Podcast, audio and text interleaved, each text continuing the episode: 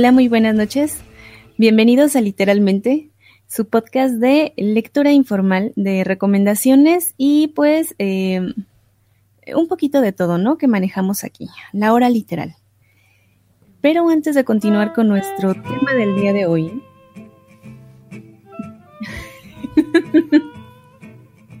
sí, ven acá. Antes de continuar, vamos a enlazarnos eh, con nuestro em, corresponsal en Estados Unidos, José Mixtega. Mix, ¿cómo estás? Te faltó mencionar, vamos a enlazarnos vía conejo, vía rabbit. Vía rabbit, así es, casi, casi. Pues muy bien, fíjate. Entusiasmado por otro episodio más de Literalmente y aquí escuchando un poquito de de swing, de jazz, una mezcla así para, para este momento. ¿No crees? Sí, ¿no? Un, momento... Eh, ¿Cómo lo definirías tú? Un momento, un momento francés. Exactamente. Y em, pues, pues, pues, ¿qué, te puedo yo decir? Eh, bueno, ¿qué me puedes decir? Pues lo que me puedes decir es que vamos a saludar el chat, ¿no? Ah, claro. Claro que sí, vamos allá. Mira, saludos para Pelianos, que fue el primerito, dice hola, hola, ¿qué tal? Para Víctor Mendoza, hola Víctor, ¿qué tal? Muy buenas noches. Para Jorge Romo, buenas. Para Diego, Diego, perdón, Diego Villavicencio, hola, ¿qué tal? Que por hecho estaba yo escuchando ahí su podcast y excelente música. Excelente música, por ahí la voy a poner en mi, en mi lista de, de Spotify. Me encantó, me encantó. Y por el momento son todos los que están aquí acompañándonos. Ah, pues muchísimas gracias por aquí acompañarnos y... Eh, bueno, y desde luego también saludar a todos los que nos hacen el favor de escucharnos eh, vía diferido, ¿no? Ya sea en iTunes o ya sea en iBox. Y en todas las demás plataformas. Sí, en, todas las demás donde estamos ahí, eh, pues haciéndonos escuchar, ¿no? O tratando de, haciendo, de hacernos escuchar. Eh, ah, mira, tenemos un nuevo escucha, Enrique Acosta. Dice, saludos desde Jalapa. Es la primera vez que los escucho en vivo. Ah, bienvenido, bienvenido. Bienvenido, bienvenido, así es. Esperemos no sea la última. Claro, claro. Este, saludos a todos los del chat que ahí están, eh, pues, preguntando que cómo estamos y todo esto. Entonces... Dice eh, Pelianos, levantándome a trabajar. Ni modo. Pues sí, como, como, como dices, eh, el iPad no se paga sola, ¿no? Y más que por allá viene el iPad Pro de 9.7, o sea que ni modo. Ahí viene la siguiente. Y las que faltan. que por cierto, hablando de levantarse, eh, así también me sucedió algo hace rato, ¿no? Que, bueno, usualmente pues ya, como es debido, tiene uno que echarse una, una pequeña siesta en la tarde. Y pues me tuve que echar una, fue como de una hora, hora y media creo, ¿no? Pero el problemilla que tengo es que tengo una perra aquí y pues estaba en mi cuarto y resulta que como a la media hora que ya estaba pues casi casi profundamente dormido, que empieza a ladrar. Que empieza a ladrar y que me despierta. Y yo así como, ching. Lo bueno que tenía yo ahí a mi lado una chancla. Y pues que se la voy aventando, ¿no? La famosa chancla voladora.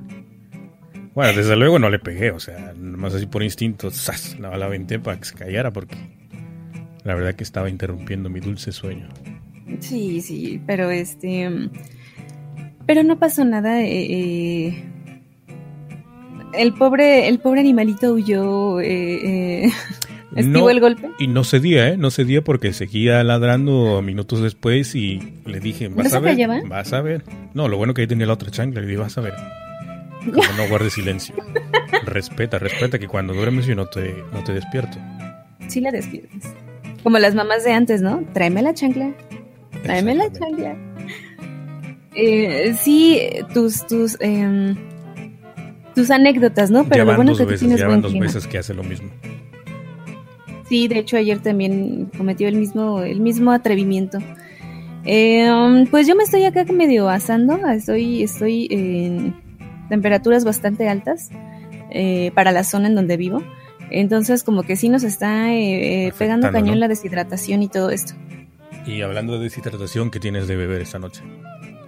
Eh, hoy tenemos una rica bebida de aloe vera. próximamente ahí este, tienes que hacer tu, tus recomendaciones de bebidas afrodisíacas. Sí, claro que no, no son afrodisíacas. Bueno, de lo que bebes ahí. Dijiste que iba a ser tequila o algo así, ¿no? Eh, iba a ser tequila, pero tuve que tomar una pastilla para el dolor de cabeza porque de verdad el calor estaba horrible. Y em, pues, pues no, como que la mezcla no estaba muy buena, entonces iba yo a hacer ahí cortocircuito, iba a entrar eh, alterada aquí en aquí con ustedes al podcast. Sí, ya me imagino, ¿eh? Dice Apelianos que, ah, sí, saludos también para el buen Eddie, que dice que nos está escuchando en silencio. Ah, Eddie, muchas mm, gracias. ¿A qué se pues, refiere eso de escucharnos en silencio? No, no sé por qué. Debe de estar escondidito. Ah. O con un cliente por ahí a lo mejor. No sé. Uy.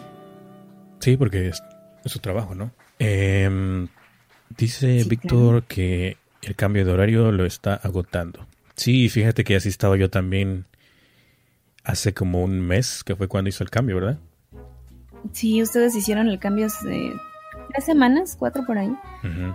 y, sí estaba cañón la, la situación del pobre Mix. Eh, sí, me tomó como tres días para reacomodar mis, mis horarios y mi, mi, más bien sufrías con la diferencia de, hora entre... Pues sí, porque eran dos horas, te imaginas, y era, era agotador.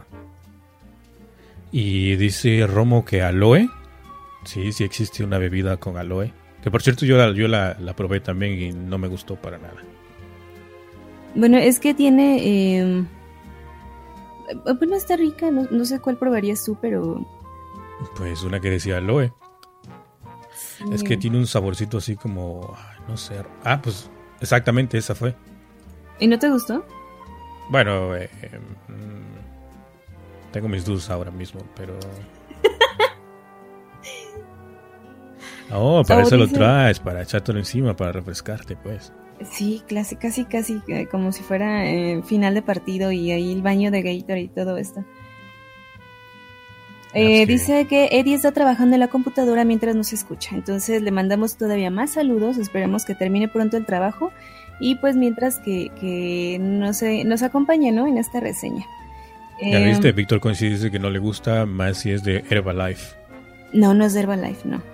De esas, de esas cositas no tomo. La bebida, de... la bebida de aloe te deja la garganta suave y teresa. Eh, no sé por ahí, pero... Debería de ser, ¿no? Este, no sé. No sé, no sé. Bueno, yo por, el contrario, como aquí está un poquito medio en unos desajustes de climas. De climas que está. Ah, por acá está la temperatura un poco fría. Y ya estamos en plena primavera. Pero aún así yo estoy tomando un rico café. Y por acá tengo. Sácame a bailar. Un poquito de agua mineral para después. Ah, yo también tengo agua, mineral. Sí, por si acaso, ¿no? Sí. Y nos comenta Enrique Acosta que nos escucha en lo que se carga su podcast más reciente a Spreaker. Entonces, eh, esperemos que la carga sea lenta y que te quedes un ratito más con nosotros. ¿No? Enrique Acosta. Oh, pues que ponga su podcast ahí, ¿no? Si es que tiene podcast, a lo que Si es que aún nos está escuchando por ahí. Que ponga el nombre de su podcast por ahí también. Dice robo atento. Fíjate el alumno, ¿eh? Dice, pregunta por el chat. ¿Se acuerdan del tema de hoy? El tema de hoy es agua mineral y arándano. No, ese no es el tema mix. No, es lo que dice Víctor Mendoza que él está tomando agua mineral y arándano. Oh, sí. Sí, sí, sí. Eh, así es, jóvenes. Eh, el tema es eh, las pirámides de Napoleón. Así es, ese es el tema principal que vamos a tocar esta noche, así que... Em, Luego pasas esa lista. ¿Por qué? Está bueno. Oh, me gusta. Em, ah, me hubieras dicho ya la... ¿Ya la quitaste? No. Pues... Bueno, déjame ver. Bueno, es una lista que ya está hecha, ¿eh? yo nada más la... Bueno, es que luego preguntan ahí la gente del chat y... Sí, pero esto era nomás para, para estar aquí este, charlando un ratito, pero ahorita vamos a empezar ya de con el tema de, esta noche. Mira, ya ves, pasa la lista, por favor, Mix. Ok, lo prometo, ahora sí lo prometo. Que de hecho la lista de hoy, ahora sí, me, me esmeré e hice una lista. Esta no, eh, pero la, la próxima sí. la, la, que ya va directo al tema, ¿no? Exactamente. Bueno, pues entramos de lleno entonces. Vamos a hablar de las pirámides de Napoleón de William Dietrich. ¿No crees? Así es, vamos, iba a decir, vamos a hablar de historia. La historia de Mixtega y yo. Eh, no suena mal, ¿eh? No, no suena mal. Una radionovela, próximamente. Drama, acción y aventura en... Drama, acción, aventura y mucho más. Mm. Bueno, este libro... ¿Qué tiene ese libro?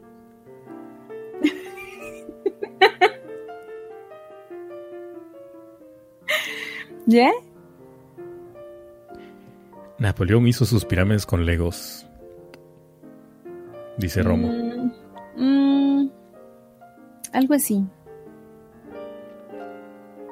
Oh, mire, dice Enrique Acosta que su podcast se llama Vida Tecno, información de tecnología para la vida diaria. Es un noticiario de lunes a viernes que hoy llega al episodio 100, luego de una pausa de casi seis meses. Ah, pues ahí ah, está. Pues. Ahí está el podcast de Enrique Acosta, se llama Vida Tecno. Ahí lo pueden checar en spreaker.com. Bueno, ahora sí vamos a entrar de lleno al tema de las pirámides de Napo, León. De Napis. De Napis. El Napis. Ok.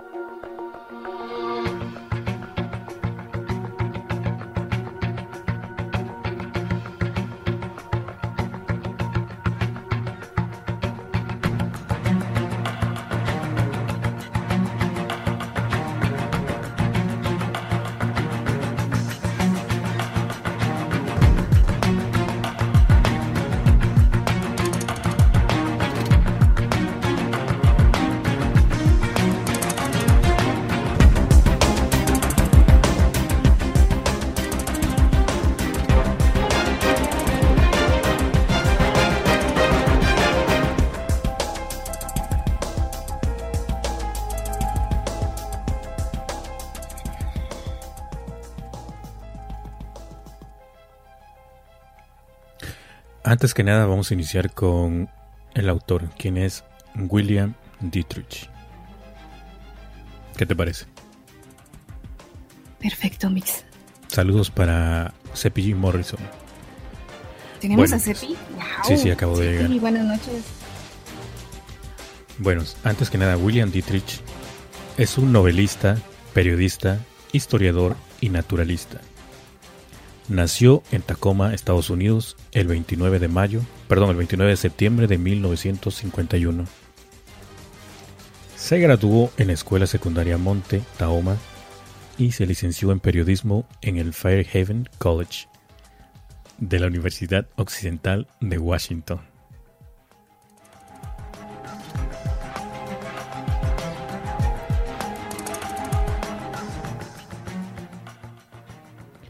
Trabajó en varios periódicos y desde 1982 hasta el 2008 en el Seattle Times, cubriendo temas medioambientales. En el año 1990 ganó junto a otros tres compañeros el premio Pulitzer por sus artículos sobre el derrame de petróleo del Exxon Valdez. Es autor de libros sobre la naturaleza y más conocido por sus novelas de ficción histórica.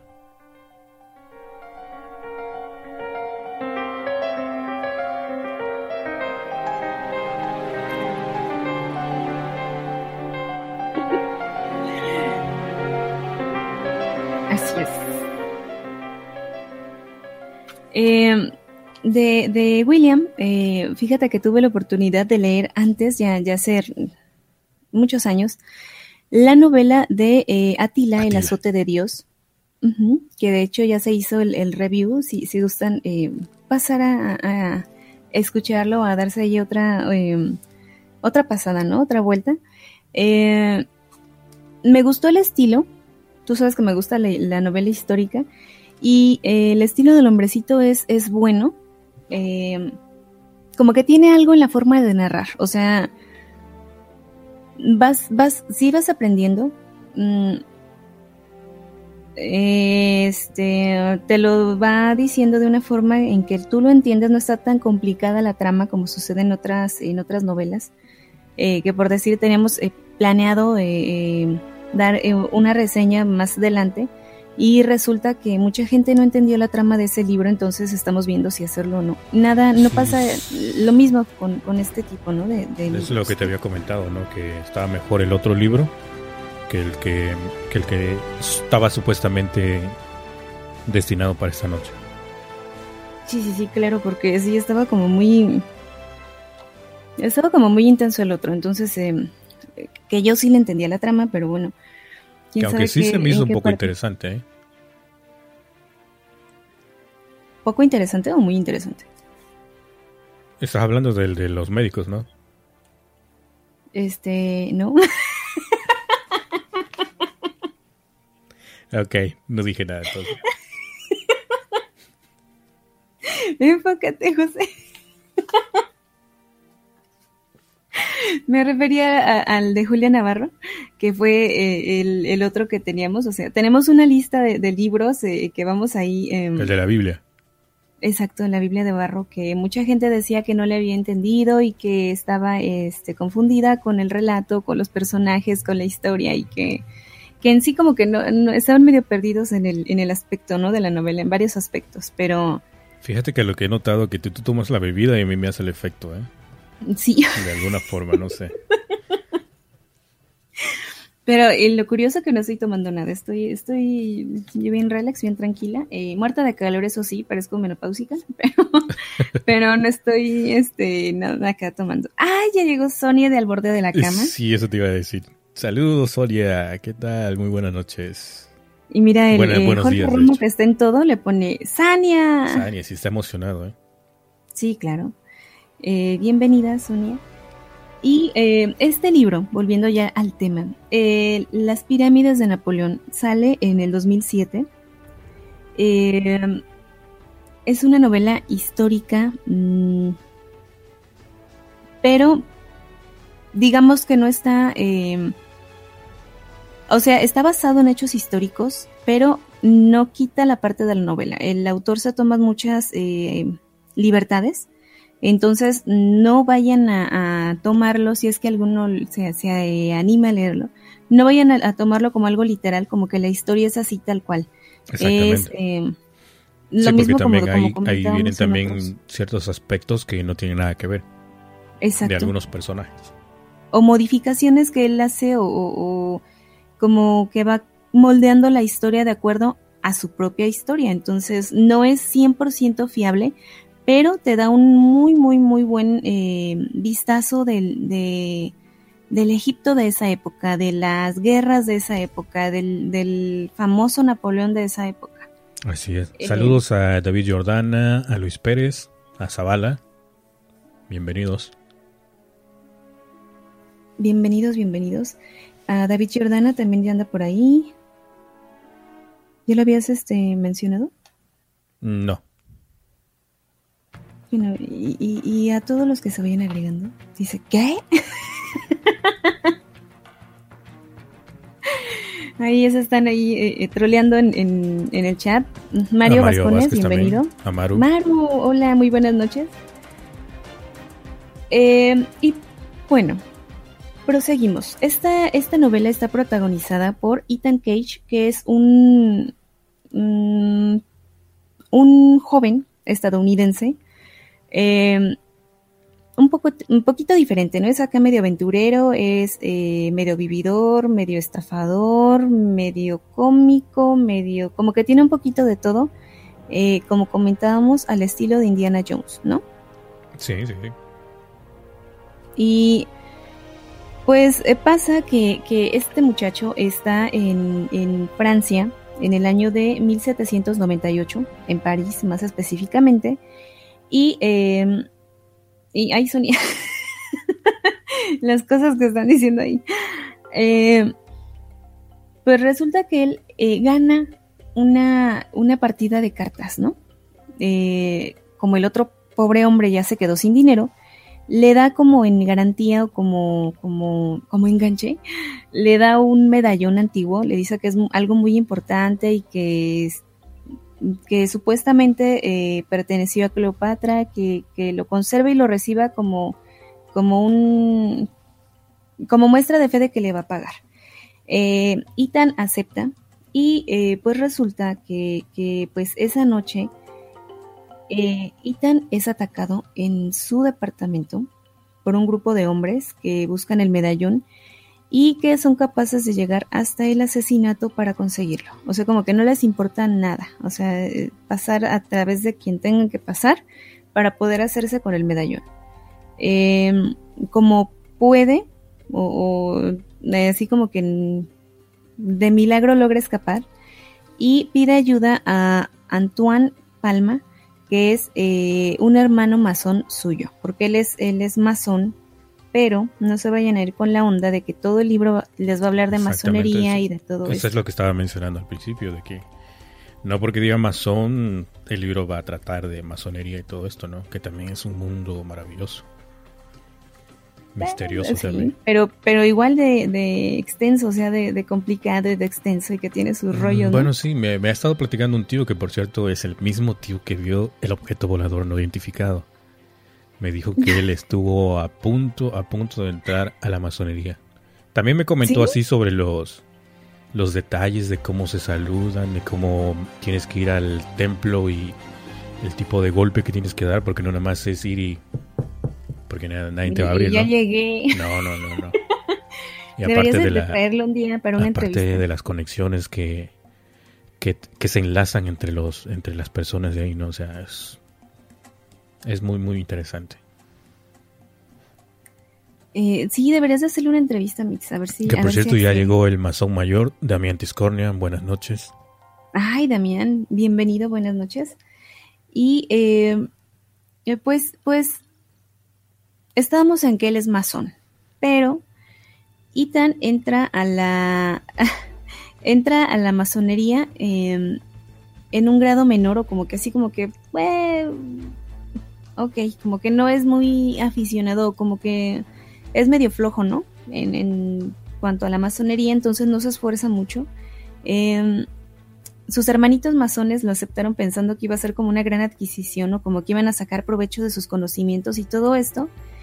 Y resulta pues que pues que no era como ellos esperaban, ¿no? Mm. Entonces, eh, pues es, es eh, cuando aparece aquí otra vez Antoine Palma que eh, le va a ayudar. le comenta toda su problemática, le enseña el medallón, le dice cómo está toda la onda, que lo, lo lo quieren acusar de, homicidio, que la policía lo busca. Luego busca un grupo de, maleantes, de, hombres malvados, que quieren eh, pues hacerse con el medallón. Y llegan a la conclusión eh, que necesitan, o más bien se dirigen a ver a eh, Bertolet, a Claude Louis Bertolet, que es un famoso químico de la época, igual como que llegan y le confiesan todo, ¿no? O sea, nos está pasando esto, ¿qué es lo que podemos hacer? Em, lo que él les dice, la única solución que, tiene es que, viajen junto con, más, bien que Ethan viaje junto con él, con Bertolet, a Egipto en compañía de, el gran... Eh, Napo, ¿no? Napo, del gran general Napoleón Bonaparte. Entonces, pues él se queda ahí tan así como que con cara de, ¿eh? ¿Tengo que ir a dónde? ¿Por con quién? le presentan a, Napoleón y resulta que Napoleón eh, también tenía conocimiento de este medallón, como que era, em, un poco famoso el, dichoso medallón, como que traía ya sus leyendas, sus historias y todo esto, entonces... Eh, sí, pues venía de la Cleo, ¿no? Sí, entonces Napoleón así como que, ok, sí, me late, eh, vente, te, unes a mi, a mi eh, grupo de científicos, porque él llevaba a, un grupo eh, de científicos y eruditos hacia su viaje a Egipto. Entonces lo agrega, pues diciendo así como que... Mm, que es como un... como que le va a ayudar porque lo que quería Napoleón era eh, descifrar los secretos de las pirámides.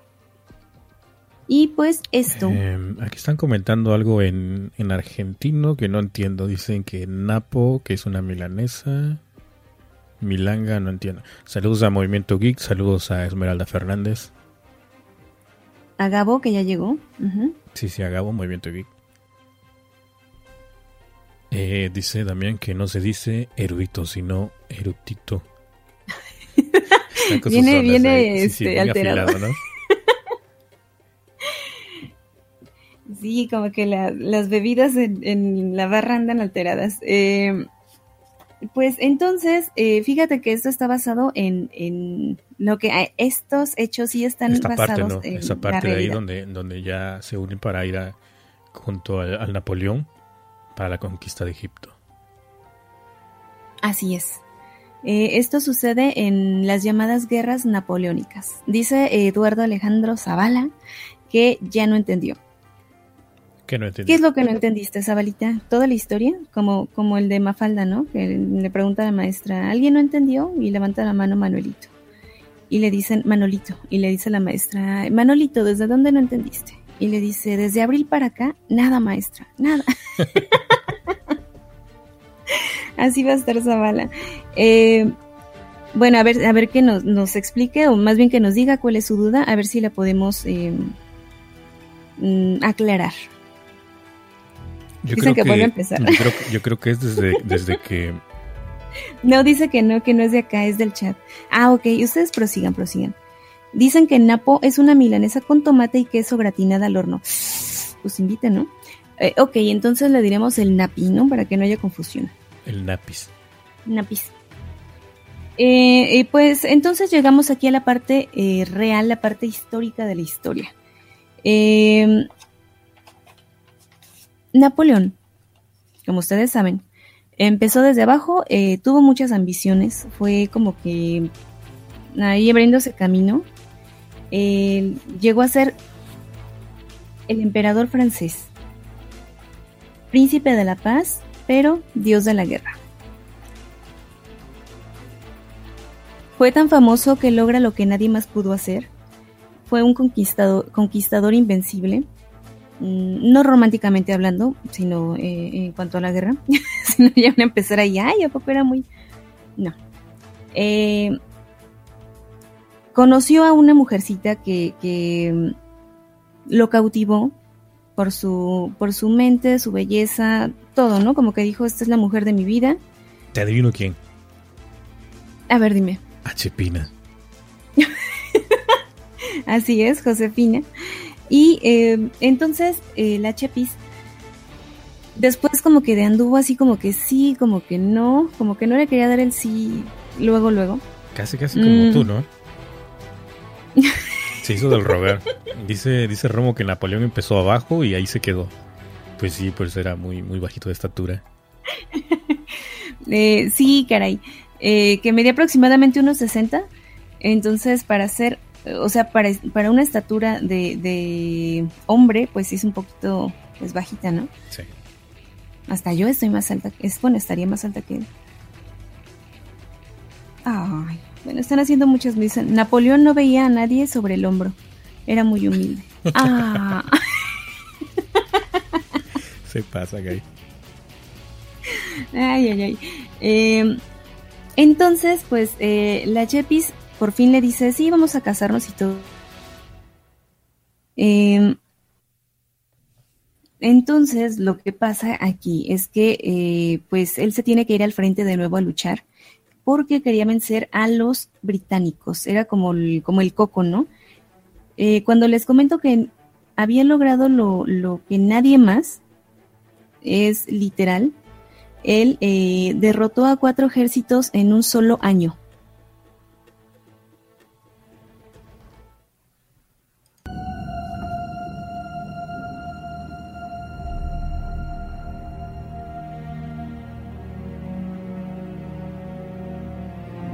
Mis enemigos son muchos, pero ninguno igual que yo. Desde la sombra de los olivos decían que Italia nunca sería conquistada. En la tierra de reyes y faraones decían que Egipto jamás sería humillado. Desde el reino de los bosques nevados decían que Rusia jamás sería doblegada. Ahora ellos ya no dicen nada. Y me temen, como a un volcán, creador de truenos y de muerte. Mi nombre es Napoleón. Soy el emperador.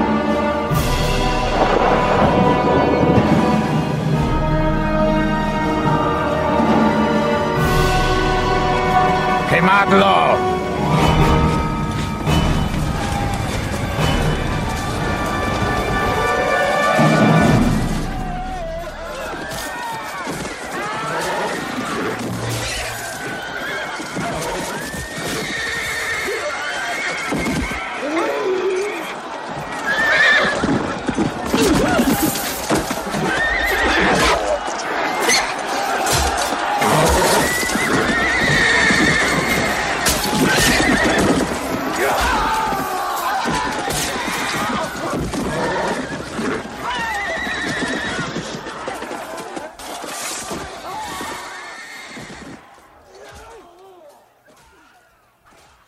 Ese Napoleón habla como ruso.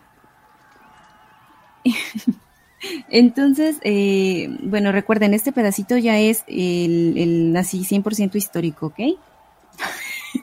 el chat, ponga atención, por favor.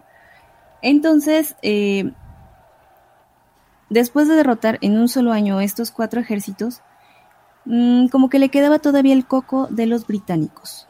Él eh, se propuso vencerlos y se le ocurrió la, la idea eh, de enfrentarlos en Egipto.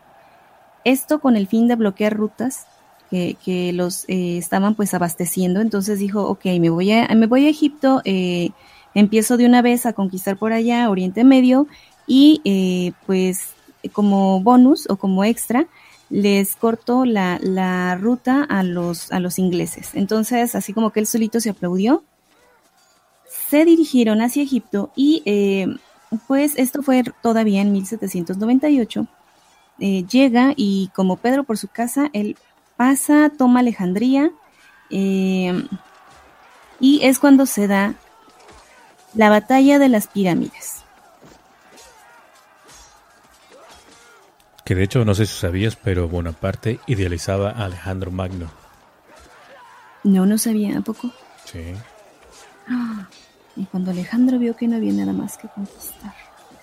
Bueno, ay, también de Alejandro estaría bueno hablar, pero en Cronos.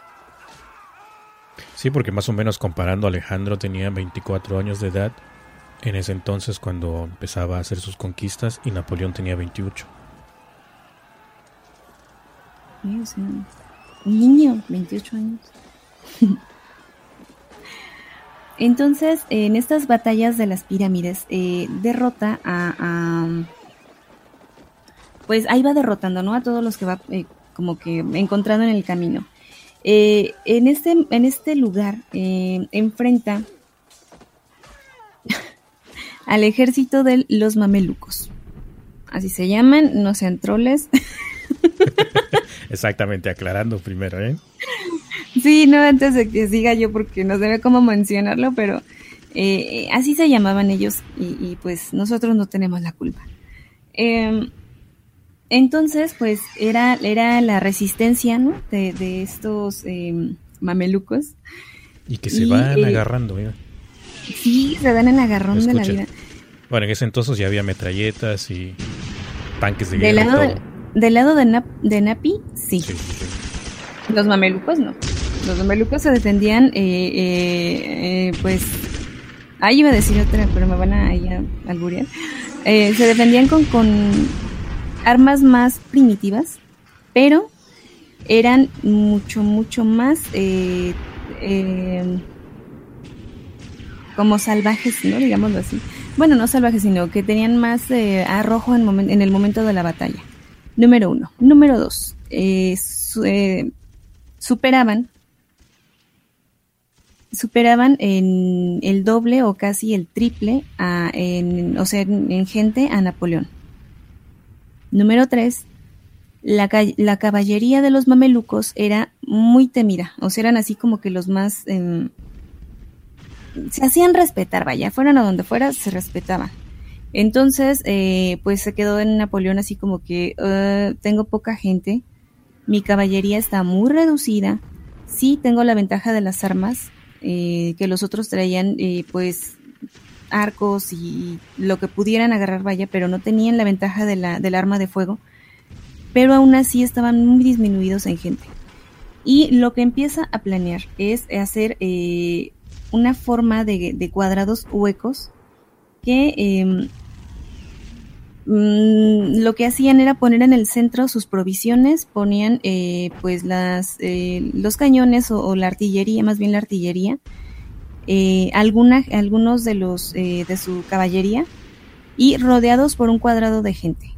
Entonces, lo único que iban haciendo era aguantar, ellos estaban eh, a la defensiva, estaban aguantando todo esto, todo el embate de los, de los mamelucos y eh, pues logra, logra derrotarlos. Eh, fue cuando utiliza o, esta, esta como este, este ataque, no, perdón, esta ofensiva, no, defensiva, defensiva de los, de los cuadros.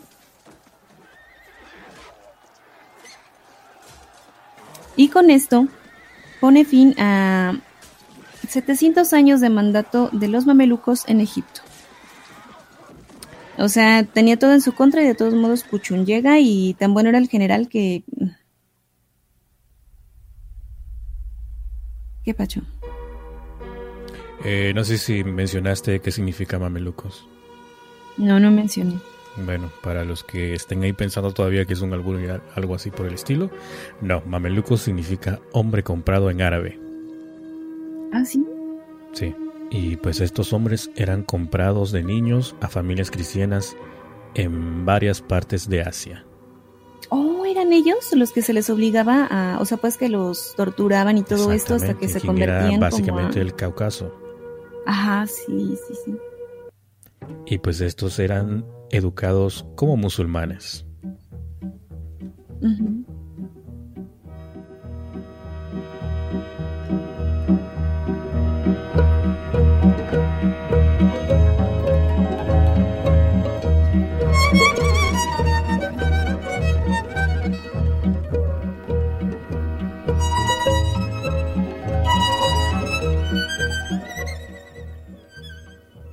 Se les entrenó durante siglos como guerreros del Imperio Otomano, de los más feroces y calificados.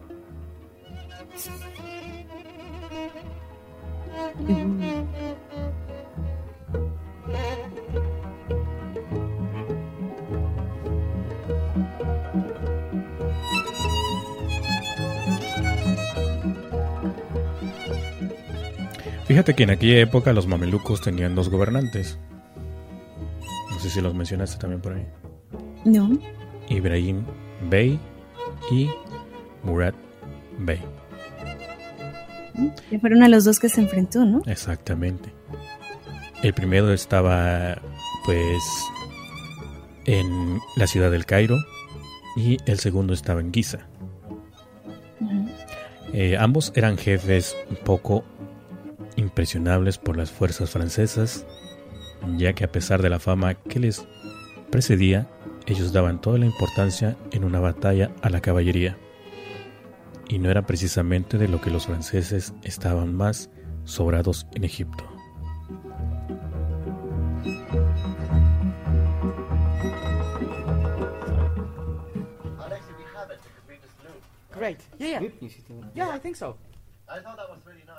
Saludos a Romel Fares que dice recién llega. Bienvenido. Y a Enrique Acosta que eh, pues lamentablemente se tiene que despedir. Eh, hasta luego y pues estaremos al pendiente también de tu, de tu podcast. Muchas gracias por, por acompañarnos un ratito.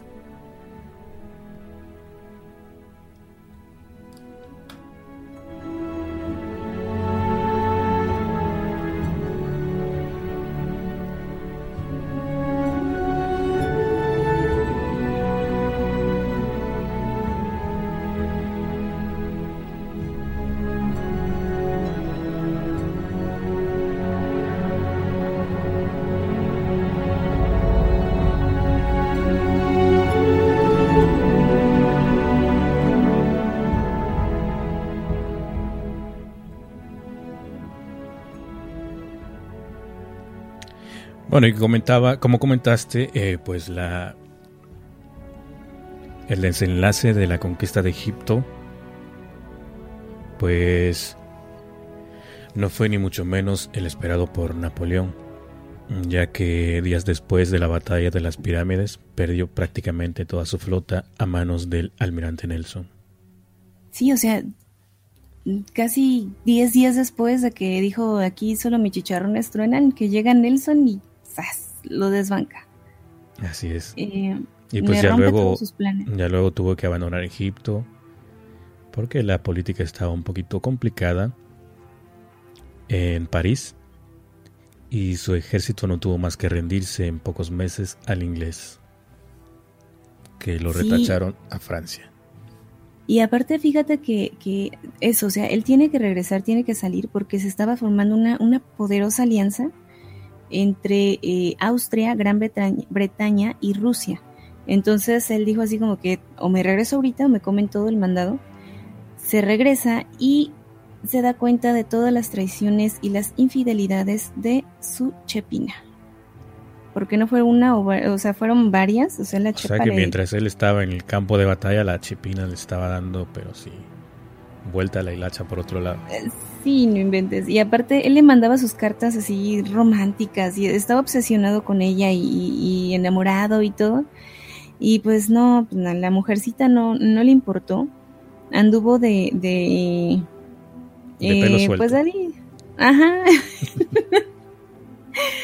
Oye, pero- Entonces él. Pero estando ahí, eh, descubrieron también otro objeto, ¿no?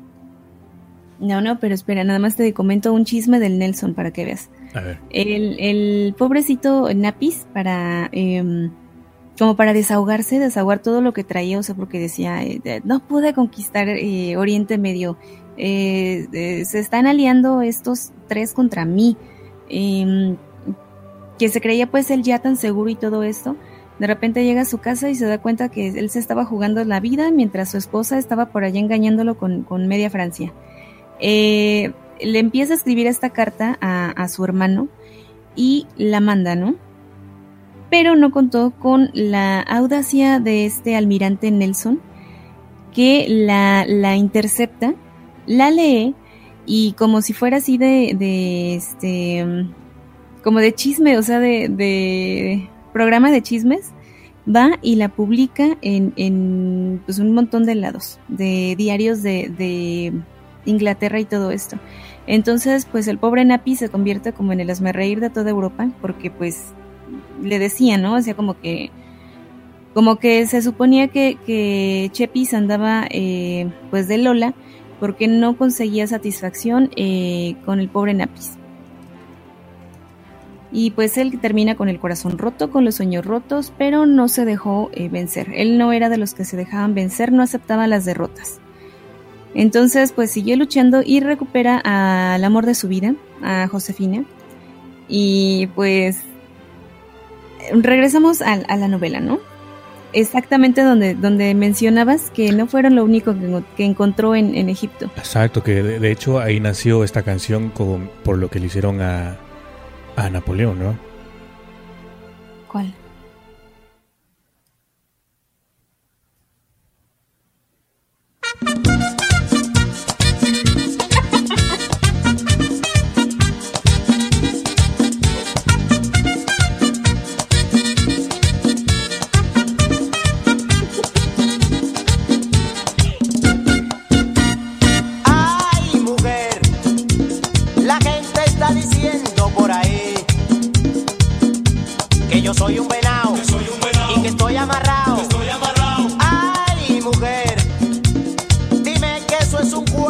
Por favor. Cierto, ¿no? Ay, pobrecito. Pues sí, o sea, se venía de enfrentar a los mamelucos y llega y encuentra un desastre en su casa. Entonces, este sí, quedó todo, eh, pues sí, como el venado. Entonces, eh, pues saludos a Gabriel Barragán. Hola, ah, hola. Muchos, muchos saludos, ya, ya anda por aquí. Eh, y pues bueno, esto fue del lado histórico, ¿no? Ahora sí ya regresamos un poquito a lo que es la, eh, la novela. Eh, en, en este en este asedio en que tenía eh, pues eh, se está quejando ahí de, de, lo que están escuchando dice habían que no puede poner esa música y después la otra qué cambio tan drástico no es que va de acuerdo a la temática del, de la novela. Ay ay ay. Eh, entonces, pues eh, este, este buen hombre de, Napis, em, en 1799, deja ahí a varios de sus hombres em, a que hagan excavaciones e investigaciones y ya sabes todo esto, porque aparte de toda la onda que traía con la guerra, él era muy curioso, tenía muchísima curiosidad acerca de, la grandeza de Egipto, de todo, en general, ¿no? de todo Egipto. Eh, lo, lo, le fascinaba, entonces tenía varios ahí trabajando, estaban escarbando, desenterrando una fortaleza egipcia que habían encontrado y de pronto los hombres de Pierre-François Bouchard dan con un descubrimiento histórico. Se encuentran con la piedra roseta, y no estoy hablando de ningún programa traductor, no, Sí, por ahí anda uno, pero no, ya eso es mucho comercial. Sí, ¿no? Eh, que patrocine primero. Eh, esta enorme piedra de, granito, eh, bueno, ni, enorme entre comillas, vaya, más bien está pesada, pesa alrededor de 760 kilogramos. contenía tres, tres inscripciones. La primera era en jeroglíficos egipcios que hacía bastantes, bastantes años ya se habían eh, perdido, ya no se sabía qué significaba, era una lengua muerta. En segundo lugar estaba el, lengua demótica, que era una especie de cursiva de jeroglíficos. Eh, y en último lugar estaba el griego, que era una lengua muy importante y sobre todo una lengua pues que hasta cierto punto estaba un poquito más viva que las demás. Entonces, eh, lo que hace Bouchard es llevar la piedra a, em, al Instituto de Egipto que se encontraba en el Cairo, que apenas hacía poco tiempo habían, habían eh, abierto, habían hecho. Entonces la lleva para que la investiguen y para que la vayan, em, pues para que vayan viendo, ¿no? Como que acerca de qué estaban, em, eh, de qué estaban hablando. Entonces, pues esta, esta piedrita viajó hacia allá no estuvo mucho tiempo ahí en el Instituto de Egipto porque eh, sorpresivamente los, ingleses eh, atacan y se la llevan como botín de guerra, la regresan a Londres. Eh, todo esto fue en 1801, entonces no duró mucho la, la, ocupación francesa en ese lugar como ya les comentábamos. Y pues los ingleses dicen, pues esto es nuestra, nuestro botín, nos lo llevamos y de hecho así está registrado, ¿no? Como que es, es, de, es de ellos, es un descubrimiento de ellos, según. Em, lo, lo, tienen ahí en, exhibición y lo, como que lo iban mostrando a diferente gente para que tratara de descifrarlos. Y no fue sino hasta 1822 cuando Champollion era eh, un, un hombrecito que sabía demasiado de lenguas, que dedicó muchísimo tiempo de su vida al estudio de, de esto, o sea, era su fascinación eh, sabía árabe, copto, arameo, sabía de todo un poco, se, se pone a, traducir, a hacer el esfuerzo por, por descifrarla y eh, pues lo logra. Se dice que cuando lo logra entra a decirle la noticia a su hermano y así como que entra y le dice así de como en caricatura, lo logré y de repente se desmaya. ¿El hermano? Eh, No, él. O sea, Oh. fue así como que lo logré. Ah, mucho ¡zas! esfuerzo, ¿no? Mucho esfuerzo y al fin, ¡zas! da el ranazo. Sí, pero no, mm, a pesar de su descubrimiento y de que fue, eh, fíjate que no todos lo apoyaban, o sea, como su misma gente decía que era un fraude, su misma gente no le creía, o sea, estaba dividida la gente entre unos que decían sí lo logró y otros que decían no, este nada más está inventando las cosas para hacerse nombre o para hacerse famoso. Eh, no tuvo como que un final muy feliz. Y, mm, pero bueno, esa es otra historia, ¿no? Eso ya lo veremos después, porque aquí ya, ya no encaja tanto. Pero después de este descubrimiento eh, salieron ganones los, los ingleses al, al tomarlo como botín de guerra. Dice Morrison que él dedicó su vida a descifrar jeroglíficos y que dice que la palabra que descifró fue Ramsés. ¡Ay, Sepi! Saludos a Edgar Román. Saludos, saludos. Y, em, Exactamente. y pues, eh, ahora sí, ya ese fue el último dato histórico. Ahora sí regresamos a lo que es la novela.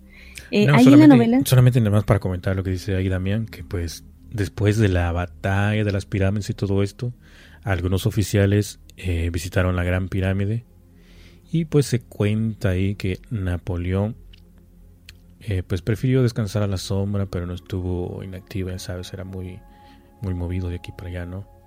Entonces cuando los oficiales bajaron y se reunieron con él, les explicó que había estado calculando la cantidad de piedra que formaba la pirámide.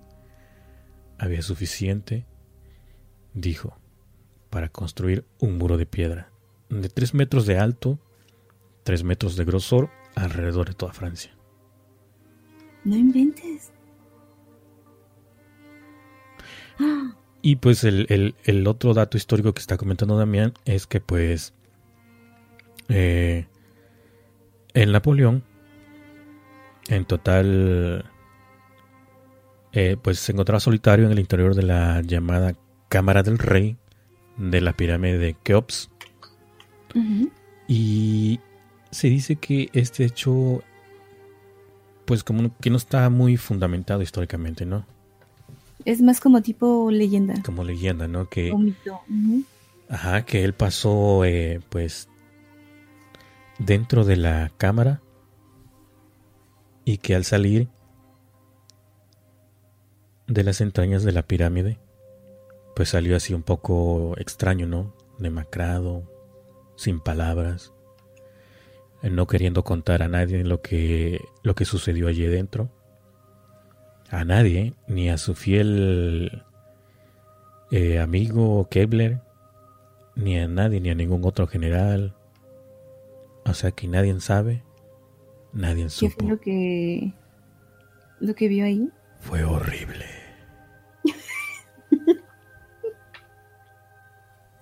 y pues él no quiso contar nada de eso porque pues temía que de por sí ya le decían el venado, güey, ¿te imaginas que lo, tra- que lo trataran del loco? No, o sea, y se decían tantas cosas de él. Pero de hecho sí hay, hay así como pequeños... em, o como que esa, esa leyenda también viene em, plasmada en la novela. Porque igual, o sea, tiene que andar dentro de las, de las pirámides, dentro de templos, dentro de distintos lugares para descifrar un misterio. Ahorita Sí, vamos a ver de qué se trata. Pudo haber sido el enano Luis, como dice David Jordan, Ay, Elena. al verlo. Eh, pues entonces nos quedamos en la novela en que Ethan eh, llega pues aquí, ¿no? A, Egipto junto con, con todos los franceses. Eh, con todo el grupo de científicos que, que había cargado Napis y empezaron pues así a hacer como sus investigaciones y toda la cosa. Pero eh, ahí se dieron cuenta que el medallón era algo más que un simple accesorio se trataba de una llave que conducía a un libro que era eh, de los egipcios, obviamente, que les iba a brindar la sabiduría. Era el libro de la sabiduría, el libro de Tot, eh, que contenía pues secretos pues vitales, ¿no? Muy, muy acá, muy preciados y por los cuales eh, pues muchísima gente estaba dispuesta a matar. ¿Cómo ven? Muy interesante.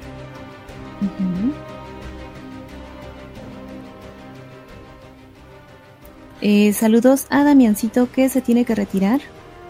Eh, muchas gracias por acompañarnos, Damián, y descansa. Que tengas bonita noche. Y, Nos y nos recomienda que leamos El Príncipe de Maquiavelo con anotaciones de Napoleón. Que de hecho tengo por ahí curiosidad de leer ese libro. ¿eh? el de pues, Maquiavelo. Veremos, veremos. Por ahí lo tengo. Le dice, le dice, le dice David, eh, saludos Damián, descansa, descansa. Descansa, che, descansa. Descansa. Y pues el libro de, de Todd, ahí nos quedamos. Eh, fíjate que para encontrarlo se dedican a pues a la aventura y pasan muchísimas cosas. Regresa otra vez el estilo de, Indiana Jones en el que están entre batallas eh, contra los, los em, locales que están tratando de defender ahí como, como quien dice ahí empieza la, la eh, la aventura en la parte de este libro, ¿no? Ah, sí, claro.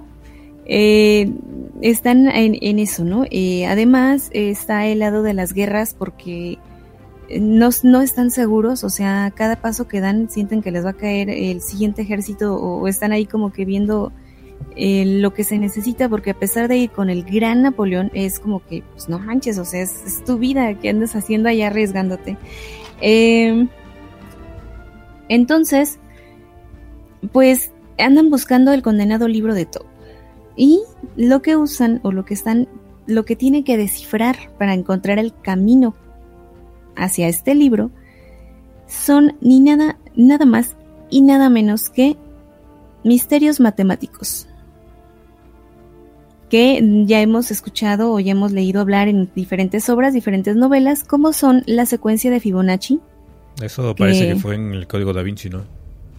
Eh, sí, en varios lo han utilizado el recurso, pero apareció en, código, que es una secuencia infinita que ustedes recordarán, es el, la suma de los de dos números.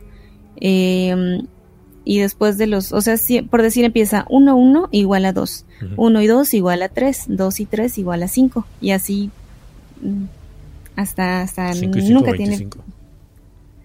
Nunca termina.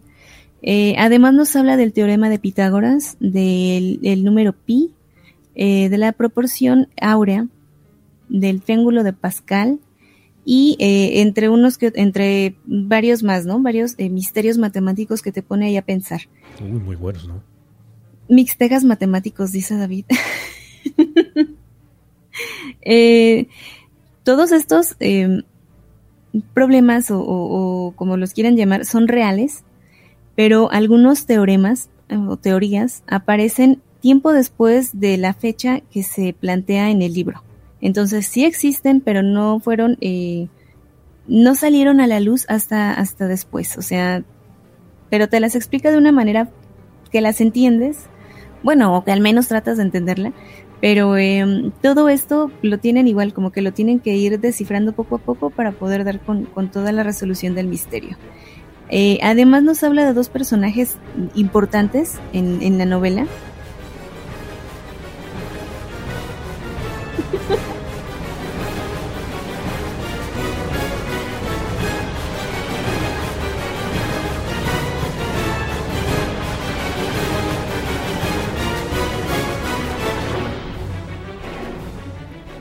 quiénes son estos personajes?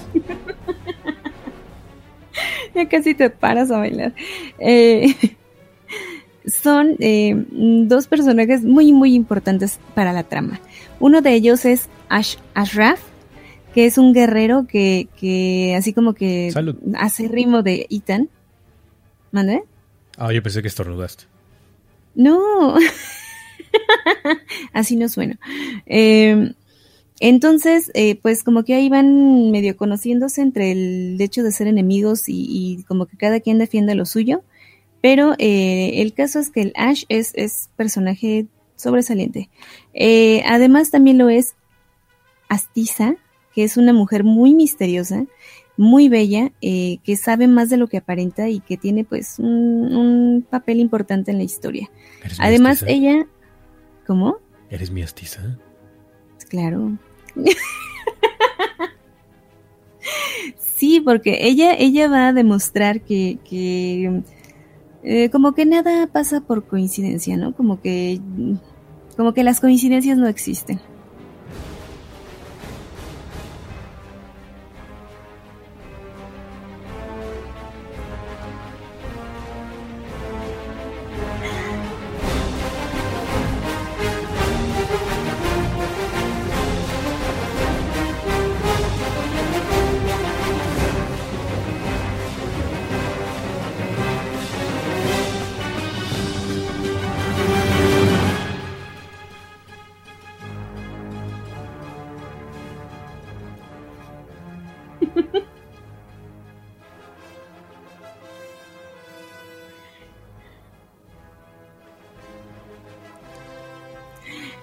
Entonces, eh, pues estos son los personajes. Eh, son personajes, bueno, te encariñas con el protagonista, con, con Ethan Cage, por todo el, como el... Eh, um, como toda la, personalidad que le da y, y cómo se desenvuelve y todo esto, entonces tiene su parte cómica, su parte vividora, su parte de estafador, su parte de una mini parte de héroe, que después va como va, se va adaptando al, ambiente. Em, además, esta es como que la primera de, de, cuatro historias de, de Ethan. La segunda es precisamente la piedra roseta, por eso no, no me metí tanto en, explicar más acerca de... Ese va a estar interesante ese libro. ¿Lo has leído? Sí, de verdad sí. No, lo tengo en, lista de deseos. ah, de deseos. De deseos, no en lista de espera, no, de deseos todavía. Dice eh, David que, que, me pasa hoy, que estoy muy juguetón. Eh, lo que pasa es que Ana me dio la receta de, la bebida milagrosa y pues me está haciendo efecto. ¿Del jugo de manzana? Sí, caray, sí lo vienen esta acá. Uy. Eh, Romel nos comenta que están haciendo tener miedo. No, no, no te pasa nada, tú, tú tranquilo. Y eh, pues además de, todo esto, de toda esta historia entre mm, acertijos matemáticos y mm, dilemas históricos, fechas, eh, batallas, aventuras, peligro Peligro, historias de amor, que también se va a llevar a cabo por ahí una, una eh, muy fuerte historia de amor. Em, hay indagaciones, hay, hay de todo un poco. Entonces, eh, les va a encantar el libro. Bueno, les va a gustar. Entonces, eh, es la recomendación del día. además, la única, lo que, bueno, lo que ahí estuvimos viendo es que tiene em, Sí tiene críticas, obviamente. Mm, a mí el estilo de él, mm, como les comenté al inicio, me gusta mucho su forma de, narrar, su forma de, meterte en la historia, en la historia de la historia. Eh, porque a pesar de que no es 100% preciso en los datos históricos o de que muchas veces juega con la historia para adaptarla a su obra, sí te das una idea de, lo que pasa, sí te, te quedas con algo de la historia, o sea, es algo que te llevas, que, te, que lo recuerdas. Mm, muchos criticaban eso precisamente, las descripciones históricas que no eran 100% exactas. Exacto. Eh, pero vaya, es, es, una, es una buena obra que no por, em, no Esas son libertades del autor. Sí, claro, o sea, tienes que... No es que él no lo sepa, no es que diga, ay, es que, eh, no sé, eh, se equivocaron y cometieron este grave error histórico. Sí, para, para causar controversia y pues así engancharse más en la historia o, o como tipo de mercadotecnia, ¿no? También podría ser, no sé. Sí, claro, y, además es em, de que el hombre sabe de historia, sabe bastante. Eh, tiene un, ritmo mm, constante, de, de entre aventura y suspenso que no se, o sea, no se no se corta el ritmo en toda la novela, o sea, como empieza, desde, desde el momento en el que empieza, tú te empiezas a enganchar con la historia y ya no la sueltas, ya es este, hasta que ya terminas el libro dices, ya por fin. Entonces no te va a aburrir, aunque vayas viendo los fallos históricos o, cosas así que no te gusten, no vas a poder soltar el libro por la trama y por el ritmo de la historia. Eh, además eso, la narrativa que tiene muy amena, de ir mezclando pues de, de todo un poco. Entonces, eh, incluso las mete una que otra bromilla por ahí o entre los, los personajes. Eh, está muy bueno, muy completo.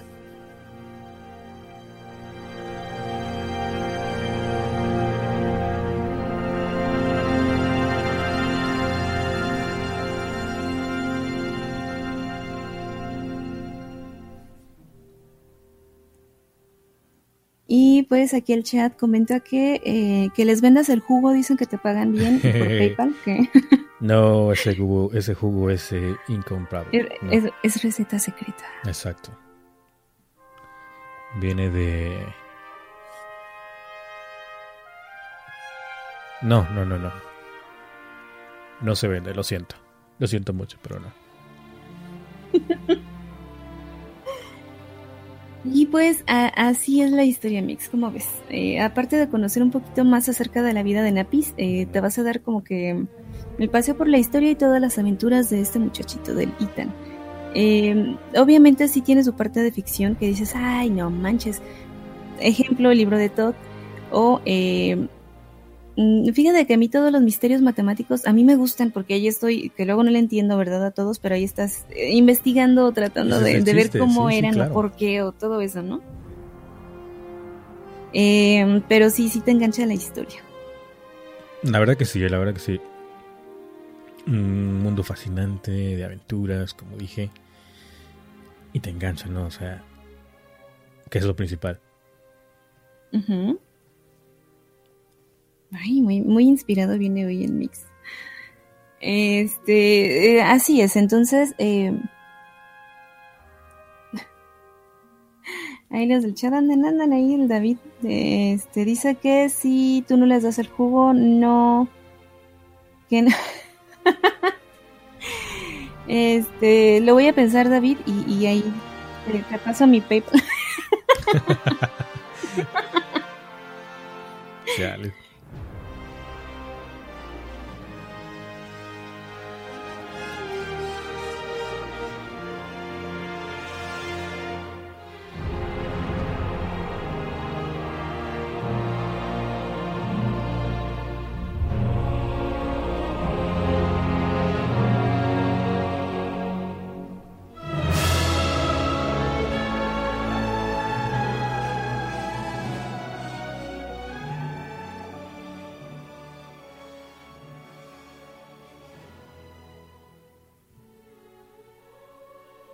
Entonces, comentarios, dudas.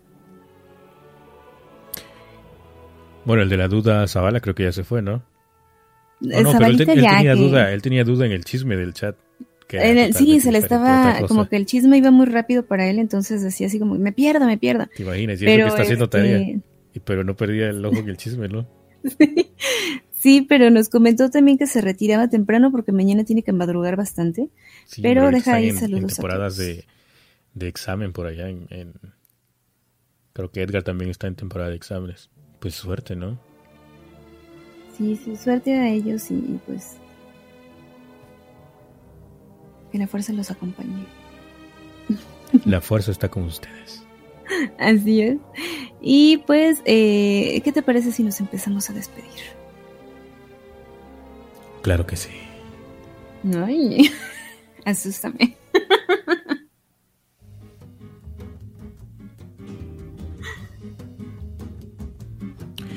Bueno, pues eh, pues vamos a empezar a despedirnos, vamos a empezar a decir dónde pueden encontrar el podcast.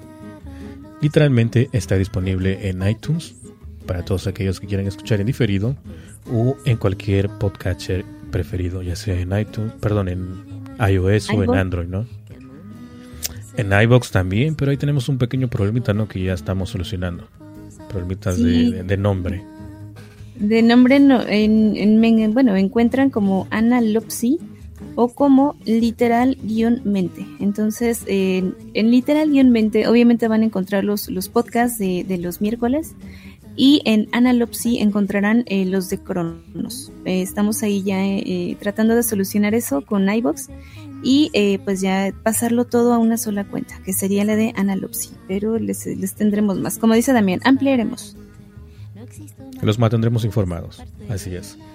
Y pues, eh, ¿dónde te encontramos? A mí me encuentran en arroba analopsi en Twitter. Eh, también en, Facebook, en la página de Facebook de, de literalmente el podcast. Eh, los lunes ah, en Cronos, los miércoles en literalmente, ambos a las 10 de la noche, en compañía de mi querido Mixtega. Y los viernes en punto de las 5 de la tarde, alrededor de las 5 de la tarde, en Al borde de la cama con la querida amiga Sonia. Y próximamente el podcast Curvas Peligrosas. o es un rumor por ahí. No estoy seguro de eso. No, es una, es una por broma ahí escuché, de, Por ahí de- escuché de que tú, Sonia y Vero están trabando algo de curvas peligrosas. Este, no, quién sabe, quién sabe, veremos qué se hace, pero y también próximamente nuestra radionovela, quien vamos a acaparar. Así es. Bueno, pues eh, mi nombre es Mixtega. A mí me pueden encontrar en Twitter como arroba Mixtega360. En Twitter, como dije, y en el podcast de Planet Dance. Sábados eh, 9 de la noche, hora México. Y en el podcast de Cronos, los lunes 10 de la noche. Literalmente, desde luego aquí. 10 de la noche también, horario de México. Eh, en el podcast de... No, todavía no acabo. Es que, como me había dicho Irra por ahí, me preguntó, ¿cuántos podcasts está? Les digo, no, pues ya perdí la cuenta. Sí, ese es un montón. Eh, también en, en, en Al Borde de la Cama, con Sony X. También por ahí estamos. En Apolianos, en los sábados mando yo. Eh, también estamos en ocasiones desde la Barabel, si es que no me duermo y llego a tiempo. Eh, en el podcast de Mátame Esta, los domingos a las alrededor de las 10, 11 de la noche, ¿no? En Spreakers, donde tocamos rolas ahí de, de todo un poco, ¿no? De, de varios géneros. Esta de Mátame Esta. Y también estoy en el podcast de... ¿Qué más? Bueno, pues una sorpresa por ahí. Muy pronto vamos a estar también en el podcast de... ¿Le podría decir? Está en- Bueno, pues no tiene nada que ver, ¿no? Bueno, un podcast, un nombre medio raro ahí que... Que este... Que le pusimos que todavía no se estrena, que está por estrenarse este próximo sábado. Horarios por confirmar. Se llama A Huevos. y pues va a tratar ahí un poquito de temas, anécdotas personales entre eh, el buen Eddie, saludos a Eddie, a Israel de Apelianos y un servidor.